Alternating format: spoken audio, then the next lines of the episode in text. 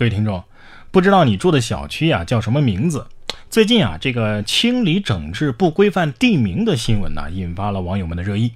我住的小区呢叫某某公园王府啊，我也很担心啊，被定义为有封建色彩。这不嘛，浙江多地就整治了不规范地名，曼哈顿改成了曼哈屯啊，欧洲城被改为矮凳桥小区。十二号，温州市政府新闻办微信公众号“温州发布”发了一篇文章，介绍啊，这次确定的全市不规范地名清理整治清单一共有二百二十七个，其中楼盘不规范推广名有八十七个。比如说，欧洲城一期、二期的名称规范为了矮凳桥小区。而中央公园的已批准名称是红喜园。温州市地名办透露说呀，这些楼盘的名称不符合规定，在申报地名的时候啊过不了关，必须要改名。温州市早些时候呢也曾经对相关的地名做出过规范，像这个香堤半岛啊就改成了香堤锦园，中瑞曼哈顿呢改成了中瑞曼哈屯。我 的老家。就住在这个屯，我是这个屯里土生土长的羊。哎，肯德基的名字是不是也挺怪异难懂的？建议改名叫肯得起吧。哎，对啊，我终于知道麦当劳为什么要改名叫金拱门了。曼哈顿叫曼哈屯，那维也纳是不是该改名叫维也那嘎达？其实我觉得这样改挺好的，这样一改的话，房价也能降不少吧，是吧？哎，要是我哪天也能中个彩票头奖，就不用在乎房价的高低了啊！这位男子就花了四十块钱买彩票，结果中了一个亿。六月十七号的晚上，体彩大乐透开奖，南京彩民张先生随机买了十倍两组彩票，独中十注，奖金高达一亿元呢，打破了南京体彩单张彩票中奖金额的最高纪录。据了解啊，这位张先生是一位科研工作者。自称经过一天的调整，感觉自己的心情啊已经平复了很多。张先生表示很热爱自己的工作，中大奖啊其实更多的是一种精神上的激励，奖金呢可能会用于科研项目。哎呀，人家中了一个亿还不辞职，而且奖金还要用于科研。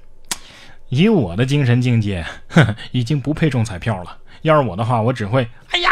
我中了，我中了，然后往后一跤跌倒，牙关咬紧，不省人事。哎，会不会十年之后出这么一个新闻？诺贝尔奖得主表示，自己的科研经费主要来源于十年前中的那张彩票。下面这项科研技术啊，估计也能得个诺贝尔计划生育奖。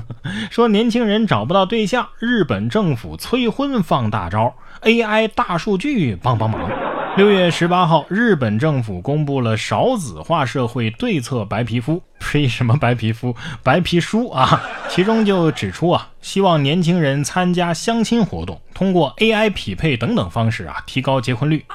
目前，日本出现了很多 AI 婚恋软件，用户需要输入自己的年龄、住址、年薪等等内容，就可以通过大数据，呃，获得匹配者。如果双方同意的话呢，就能够开始单独聊天儿。你我本无缘，全靠科学家。哎，我仿佛看到了系统自动匹配对象的未来，是吧？哎，等等，这种输入自己的数据，然后匹配数据相当的对象的这种方式，不就是咱们的婚恋网站吗？啊，这有什么稀奇的？有的人呢找不着对象，有的人呢却早早的就怀了孕。为了降低青少年怀孕的几率啊，这个美国高中呢让学生照顾机器人宝宝，结果很意外呀。根据《纽约时报》的报道，美国各高中啊流行起一项新的家庭作业，照顾机器人宝宝，其中包括喂奶、换尿布。这机器人宝宝呢还会不定时的哭泣啊，要及时的去安抚。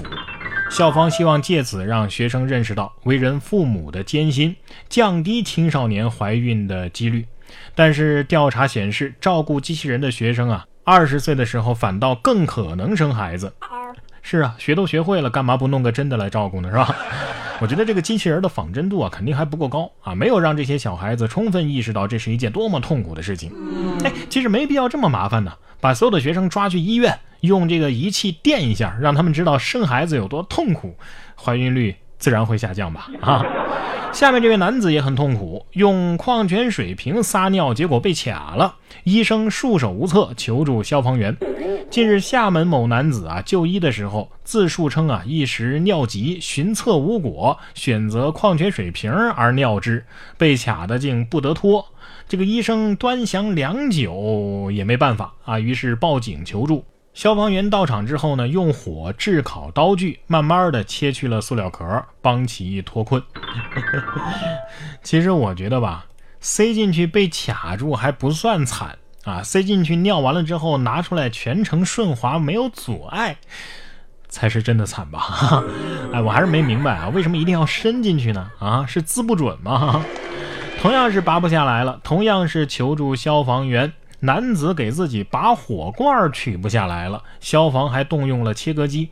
六月十六号的晚上九点钟啊，云南德宏州梁河县人民医院内，一名男子啊自行用罐头瓶拔火罐，结果出现了意外，这个火罐啊嵌在肚子上无法拿出来了，半个小时仍然无法拿下，医生只能向警方求助啊。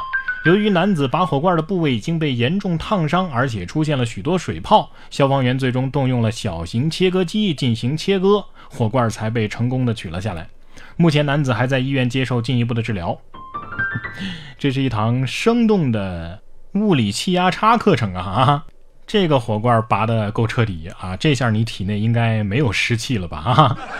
消防员帮了这么大的忙，以上这两位。也不送个锦旗什么的吗？下面这位男子倒是很懂礼数啊，给派出所送去了锦旗，民警十分感动，反手就把他给铐走了。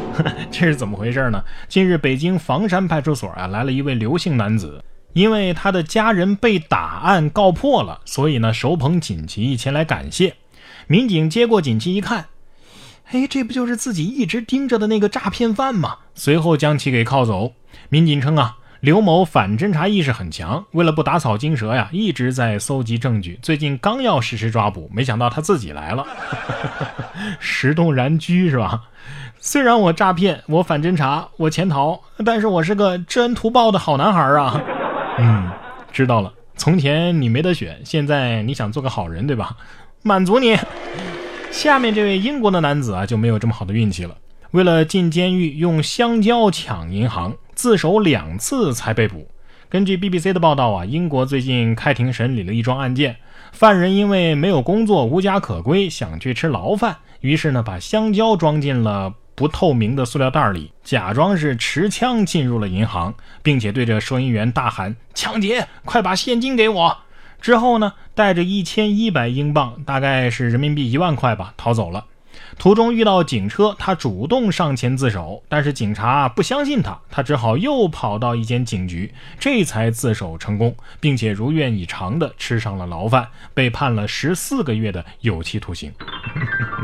牛油果当手雷，香蕉当枪，我说你们资本主义的糖衣炮弹含糖量挺高啊，不知道咱们亚洲的小朋友都快吃不起水果了吗？要不你把那个香蕉带进去吧，我感觉后边可能还用得上。